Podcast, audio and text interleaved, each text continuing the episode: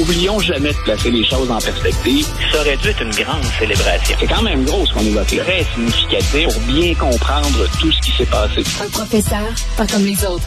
Luc la liberté. Alors, Luc, euh, je vais t'avouer, hier, je lisais ta chronique dans le journal et j'étais choqué. J'étais scandalisé. Je te rassure, c'est pas toi. C'est pas toi qui m'as choqué, c'est ce que tu racontais. Ouf. Et c'est ce que tu racontais. Et je veux que tu parles de ça à nos auditeurs. Mike Pompeo, je trouve ça minable ce qu'il a fait. Raconte-nous ça.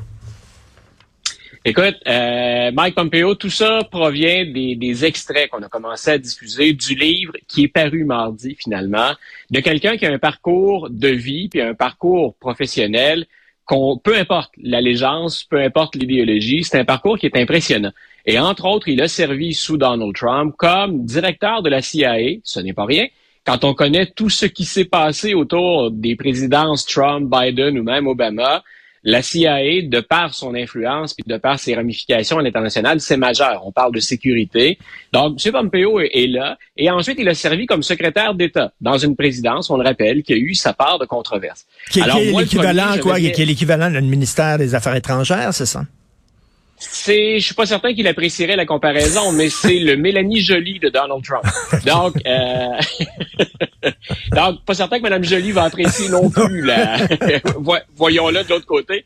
Donc, euh, M. Pompeo, ben, j'avais hâte moi de savoir avec un tel parcours de vie dans ce livre-là qui s'appelle Never Give Up, n'abandonnons jamais, grosso modo. Euh, il revient sur sa carrière, mais aussi bien sûr sur son passage à la présidence Trump. Dans ce qu'on appelle les fameux teasers, hein, ces extraits dont on fait le CAD à faire la Euh, il revient sur ce qui s'est produit avec Jamal Khashoggi qui est un euh, qui est saoudien d'origine, mais qui euh, travaillait aux États-Unis pour le Washington Post.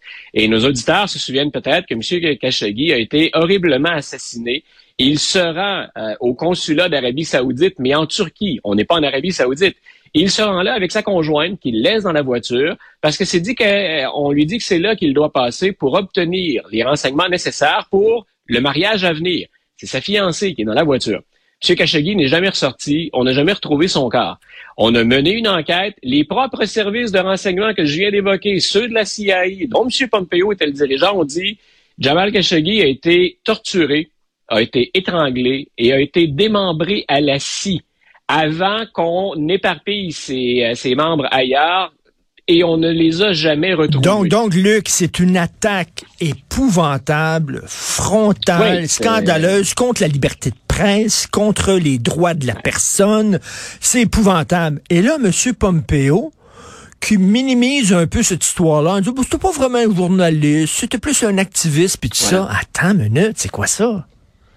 C'est qu'il mène une charge contre Jamal Khashoggi. Donc, il, euh, il lui retire finalement ce titre-là. Il dit, c'est pas vraiment un journaliste c'est un activiste. Et, euh, et si, et moi, c'est là où quelque part, on sombre dans l'indécence. Mais les auditeurs qui ont lu le texte ont, vu où je me dirigeais à la fin.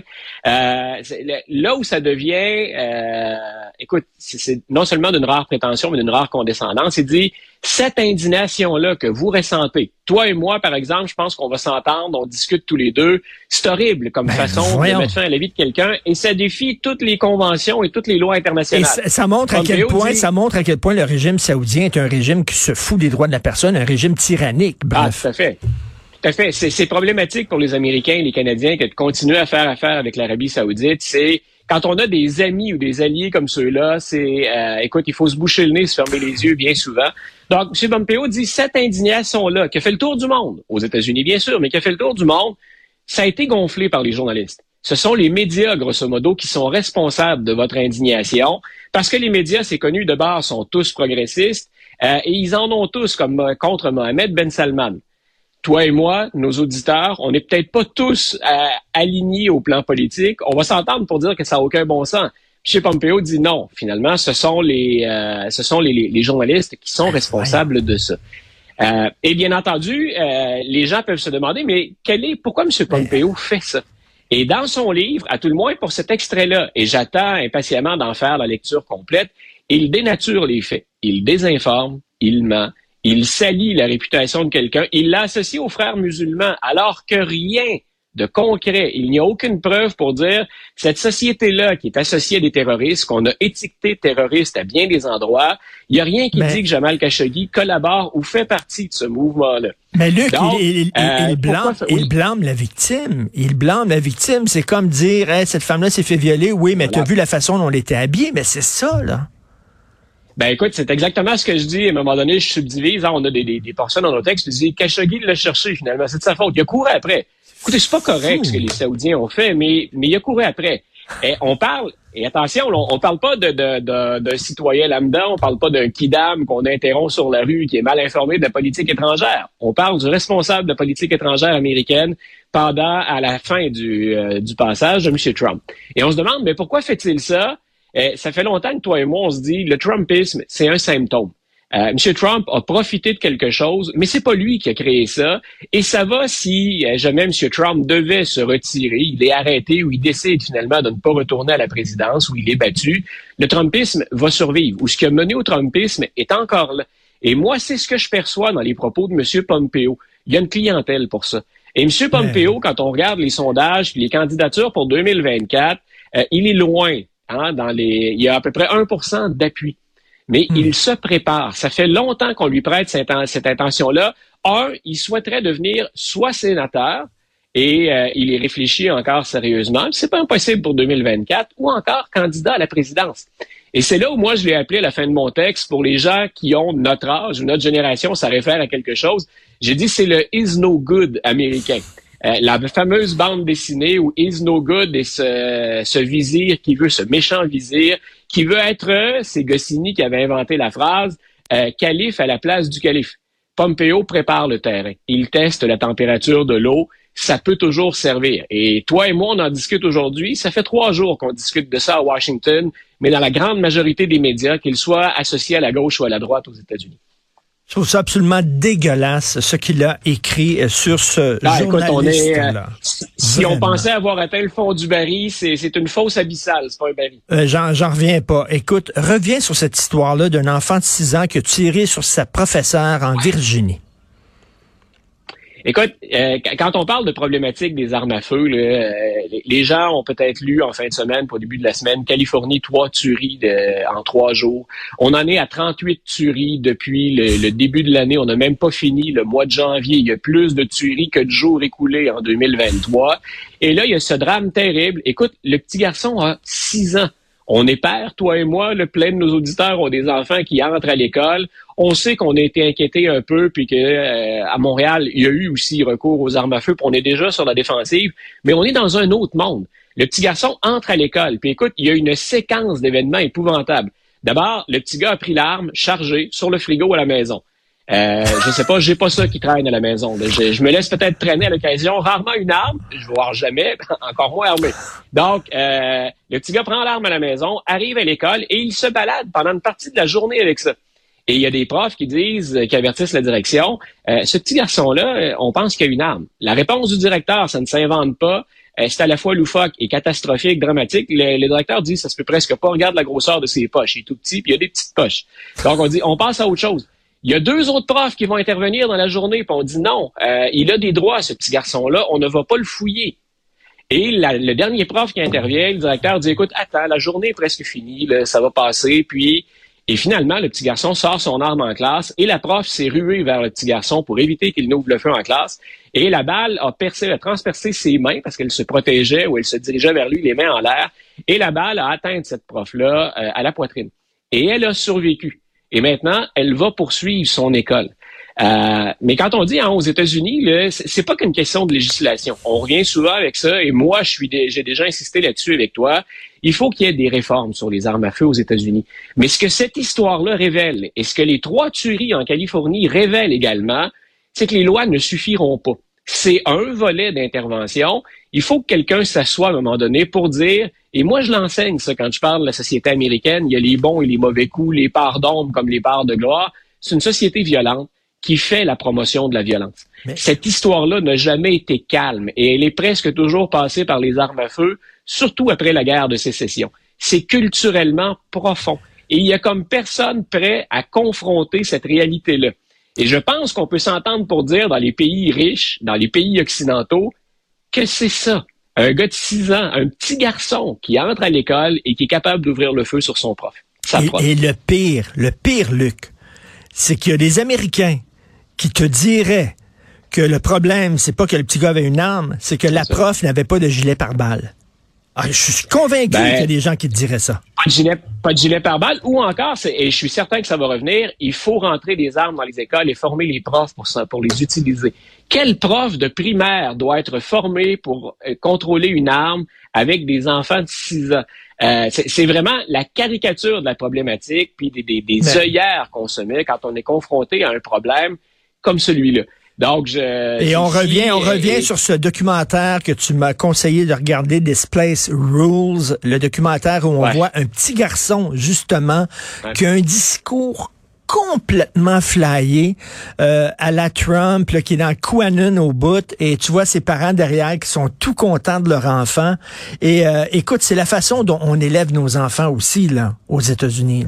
Ah, et, c'est là où je dis, les, les politiciens ont des comptes à rendre, et les politiciens doivent intervenir.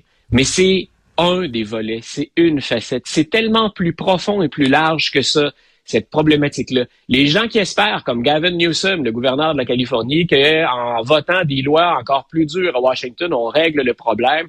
Non, c'est un volet. Euh, il y a tellement de... Ça, va se régler à moyen et à long terme si tant est qu'on s'intéresse un jour à vraiment régler cette problématique-là. Mais malheureusement, toi et moi, il y a fort à parier que d'ici la fin de la saison, euh, on va revenir avec des événements comme ceux-là, où à tout le monde, on va y faire allusion parce que ça va se répéter. Il y avait, je pense, c'est David Bowie qui chantait une chanson I'm Afraid of America. Je crois que c'est lui. Euh, Trump qui est de retour sur Facebook. Vive la liberté d'expression, mon cher Luc. Écoute, il y a derrière ça, il y a toujours, à chaque fois que c'est Trump, j'aime bien ça parce que euh, il y a toujours quelque chose qui fait un peu caricatural, qui est à la limite drôle, mais il y a également des choses sérieuses ou des enjeux majeurs derrière ça. Et ce que ça nous révèle, Facebook, un peu comme Twitter, euh, peu importe dans quel camp vous êtes par rapport à la liberté d'expression ou à ces grandes plateformes-là géantes, d'abord, un, est-ce que M. Trump a vraiment envie de retourner sur Twitter ou sur Facebook? Parce que c'est, il n'a pas gazouillé encore en passant. Hein? Il n'est pas revenu euh, animer Twitter. Pourquoi? Parce qu'il a sa propre plateforme, Truth Social, dont il espère encore qu'elle va réussir. Il a investi des millions et des millions de dollars. En fait, pas son argent à lui, celui que ses partisans lui ont fait parvenir. Ah, ben Trump a investi une fortune là-dedans et ça ne rapporte pas. J'ai des, des alertes. Je suis sur Truth Social, donc je veux savoir comment ça va aller, c'est cette okay. là Puis je veux voir comment on présente les choses sur Truth Social. Euh, ça lève pas, ça ne fonctionne pas. C'est pas assez pour être rentable. En même temps, si M. Trump retourne, euh, retourne animer euh, Facebook ou Twitter, ben, il fait le jeu des autres géants et il condamne fort probablement sa plateforme. Ça montre aussi la, la, la, décision de Facebook. Le un, Facebook est aussi à la traîne. Il n'y a pas que euh, il y a pas qu'Elon Musk qui éprouve des problèmes.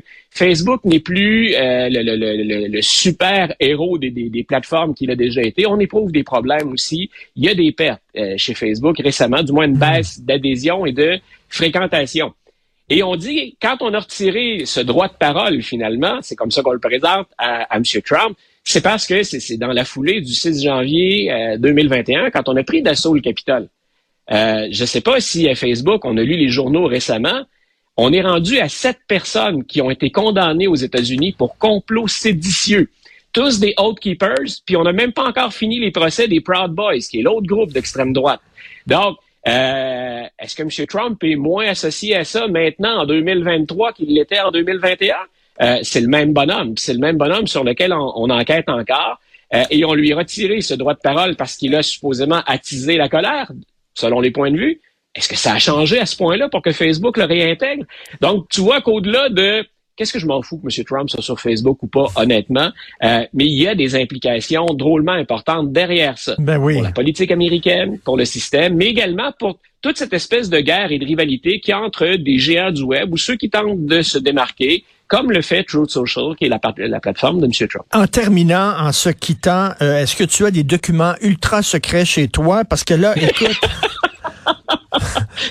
Trump, Trump avait des documents chez lui, Biden, puis là c'est Mike Pence. Coudon, qu'est-ce qui arrive aux archives exactement? Écoute, je te, je te dis ça, puis dès, dès qu'on termine l'entrevue, j'ai une bosse en dessous du coussin. C'est peut-être là que j'ai, j'ai rangé, euh, c'est peut-être là que j'ai rangé ou qu'on a échappé des documents secrets.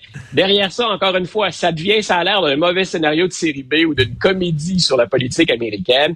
Euh, moi, je prends la peine de souligner là-dedans. Euh, d'abord, les trois présidents enfreignent la loi si on prend ça au pied de la lettre. Depuis Richard Nixon avec le Watergate, depuis 1978, ça appartient aux Américains. Tout ce qu'un président, euh, on griffonne une note sur le coin du bureau. M. Trump peut pas jeter ça dans le bol de toilette comme il l'a déjà fait. Ça s'en va aux archives nationales éventuellement. Donc, dans les trois cas, on a enfreint la loi. Pourquoi M. Pence et pourquoi M. Biden, alors que tous les deux étaient ou sont d'anciens vice-présidents, avaient-ils ça? Ils doivent s'en expliquer et c'est sérieux. Euh, moi, je pense que ce qui, M. Biden doit être content euh, politiquement qu'on ait trouvé ça chez M. Pence. ça, ça, détourne l'attention un peu. Moi, ce que moi, ce que je crains, c'est que les gens ne fassent pas de nuances. Et dans le cas de M. Pence et de M. Biden, jusqu'à preuve du contraire, euh, on a collaboré avec les autorités, puis on a demandé à rapporter les documents.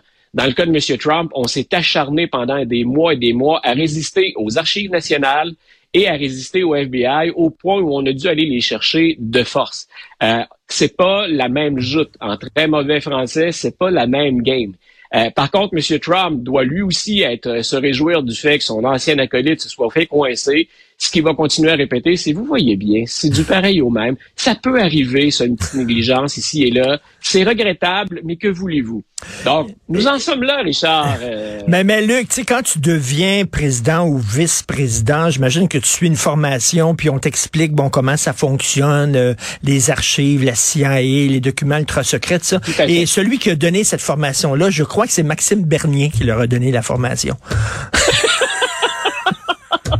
Oui, et, je pense qu'on avait un volet féminin qui, l'accompagnait. Ils étaient là à dire si jamais, si jamais vous cohabitez, voici, vous laissez traîner vos documents confidentiels. Ben oui, surtout si vous cohabitez avec quelqu'un qui a des, euh, accointances un peu douteuses. Merci beaucoup. Ah, voilà, Luc. qui plus est. Luc, c'est le droit à l'information. oui, et lisez le texte que Luc a écrit hier sur Mike Pompeo. C'est vraiment extrêmement scandaleux. Merci, Luc. Salut. Bonne semaine. Une bonne journée.